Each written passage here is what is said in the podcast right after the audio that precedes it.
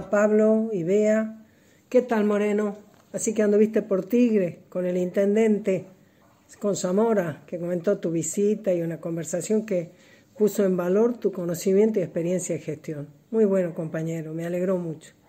Hola a todos los que hacen posible este espacio, a los que los difunden, a los que nos acompañan cada viernes. Muchísimas gracias. ¿Qué día? 7 de mayo. 102 años del nacimiento de Evita, nuestra guía espiritual y política, la que lideró y organizó el Partido Peronista Femenino para que las mujeres nos involucráramos con seguridad y compromiso en las líderes de la política y fuéramos los ojos del gobierno peronista para ver todas las necesidades del pueblo y que se pudiera darles respuesta. Evita, la que entregó a las mujeres movilizadas ese 23 de septiembre la ley 13.010 promulgada por el general Perón, que equiparó los derechos políticos de todas y todos los argentinos, sin distinguir sexo ni patrimonio. Evita, la que abrazó sus grasitas a su pueblo, la que estuvo a la cabeza de aquella maravillosa movilización que el 17 de octubre del 45 sacó a Perón de la isla Martín García para que se pusiera al frente del más extraordinario movimiento político generado entre los países del mundo, que muestra cada día su vigencia y sobre todo la necesidad de peronismo que tienen todos los pueblos del mundo. Evita, la que tuvo la grandeza de comprender antes que cualquier feminismo y por supuesto, antes que este feminismo liberal e individualista que hoy nos acosa, que las mujeres somos y fuimos protagonistas, tanto del mundo de lo público como de lo privado, y que solo integrando ambos mundos y en ambos mundos las miradas diversas, vamos a construir las respuestas que hagan la felicidad del pueblo y la grandeza de la patria. Feliz cumpleaños, Evita, inolvidable Evita, nuestra guía de todos los actos de la militancia.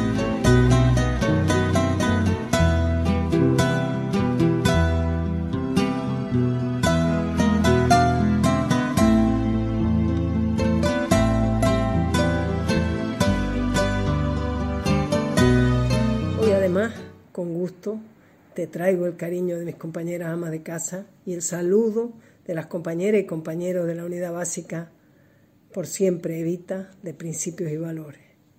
En esa unidad básica, por siempre evita, cada día los compañeros Majo, Diki, Jorge y otros comparten con los vecinos de Montserrat nuestra doctrina y nuestra campaña de adhesión. Hoy es un día para recordar siempre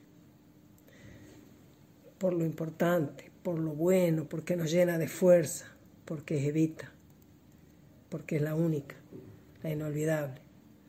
Pero, lamentablemente, también es un día para comentar cosas que ocurren en esta ciudad capital, para decir que hay cuestiones que uno preferiría olvidar, ¿verdad?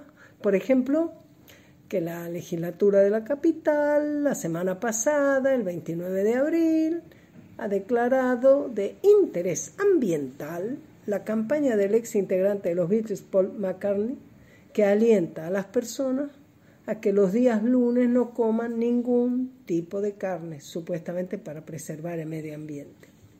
La próxima acción en esta ciudad va a consistir en eliminar la carne de los menús escolares de la capital. Madre mía. Otra vez el gobierno de Fernández confluyendo con el intendente Rodríguez. Otra vez las políticas del gobierno nacional son la continuidad de las políticas de Macri, Blanco Villegas. No hay sorpresa. Tampoco vamos a callarnos y resignarnos. Es histórico en nuestro país, y bien le llamó el general idiotas útiles, a las y los cipayos que abrazan cualquier causa que venga del exterior, que les parezca sexy, que les parezca cool, que piensan que eso es progresivo. Se recibió el presidente de la Nación a la Unión Vegana Argentina con su firma contra la producción de chancho mientras negocia que se instale. Juan Domingo, perdón. El gobierno del vamos viendo. Pero en el colmo de su tilinguería. Además, dijo que si el Beatle le cantaba en su despacho la canción Blackbird, se hace vegano. Por Dios, vergüenza ajena.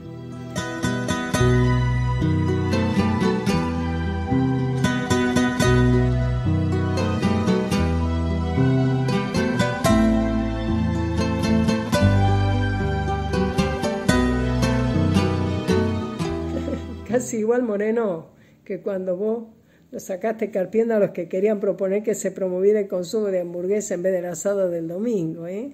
Guillermo los mandó que ganen las elecciones con esa propuesta. Por supuesto que Alberto Fernández no ganó las elecciones porque les haya propuesto al pueblo argentino que, que saquemos la carne de nuestra mesa. Los lunes, por ejemplo. No, con eso no ganó. Ya sabemos cómo ganó. Después vino Macri a vanagloriarse que mejoraba nuestras exportaciones porque le vendía la vaca buena a los chinos. Bueno, dije después, pero el, el evento fue antes. Digo, después en este razonamiento que estoy haciendo que muestra la continuidad de uno y otro, ¿no? Ese pueblo, los chinos, que ahora que han empezado a consumir, son un barril sin fondo y que como consecuencia inmediata de esa política de exportar la vaca buena, de exportar la carne que come nuestro pueblo, entonces el asado se más, subió más que lo que sube la espuma en la cerveza y se hizo cada vez más inalcanzable para los bolsillos populares, como ahora. Yo pienso que cada persona sabrá elegir cómo se alimenta dentro de sus posibilidades.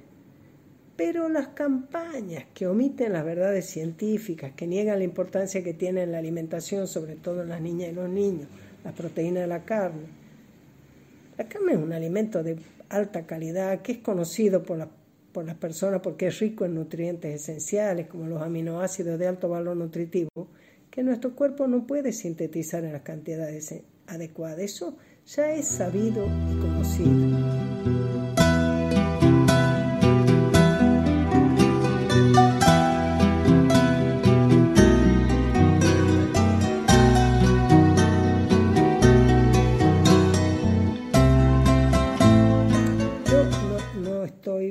Entrar a discutir el tema ambiental en general, de que haya una diferencia, un diferencial favorable en la utilización de ganadería respecto a preservar los efectos ambientales.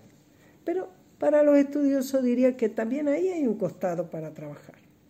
Solo voy a decir que estas campañas que nacen en los países que más contaminan siempre encuentran cipallo para impulsarlas con argumentos progresistas que, oh casualidad, perjudican a nuestro pueblo.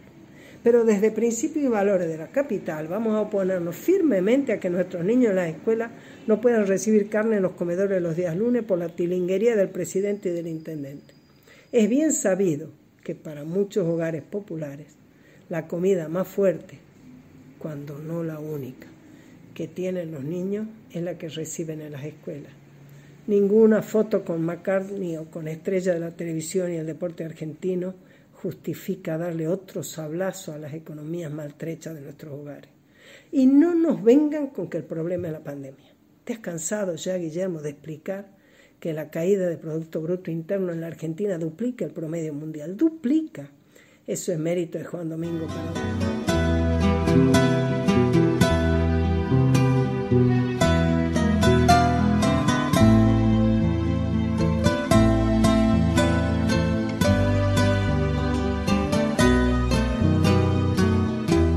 Domingo Perdón, como le llama Capusotto, el presidente del vamos viendo, el que se excusa en que no lo dejan hacer, como buen radical.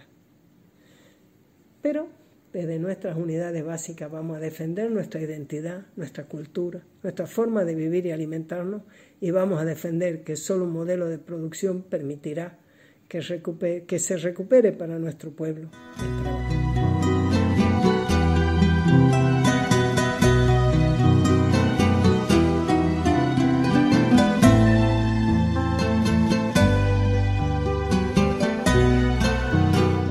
Además de invitarnos invitarlos a nuestros oyentes a acompañar a los compañeros mañana para recibir las adhesiones, quiero compartirles la palabra de Evita en su libro La razón de mi vida. Dice Eva, los centros políticos del partido femenino se llaman unidades básicas. En esto hemos querido imitar a los hombres. Mucho me temo que nuestras unidades básicas están más cerca de lo que Perón soñó que fueran cuando las aconsejó como elementos fundamentales de la organización política de los hombres. El general quiso que los hombres de su partido político no constituyesen ya los desprestigiados comités que en las organizaciones políticas oligárquicas que soportó el país eran antros del vicio que cada elección habría en todos los barrios y en todos los pueblos. Perón quiso que nuestros, nuestras unidades básicas, los centros políticos del peronismo, fuesen foco de cultura y de acción útil para los argentinos. Y dice Evita, mis centros, mis unidades básicas cumplen aquel deseo de Perón. Evita querida, nuestras unidades básicas retoman ese mandato. Feliz cumpleaños. Y no por casualidad, en este 7 de mayo, los compañeros tacheros, los taxistas, muchos de los cuales están acompañándonos en principios y valores y dándonos una gran eh, alegría porque su lucha como trabajadores es la nuestra, celebran su día del taxista porque Evita quiso que ese día coincidiera con su cumpleaños. Feliz día a todos los compañeros que con su taxi nos llevan de aquí para allá y la pelean para seguir teniendo trabajo. Un abrazo grande. Y a todos ustedes, compañeros, buen fin de semana y nos vemos el viernes.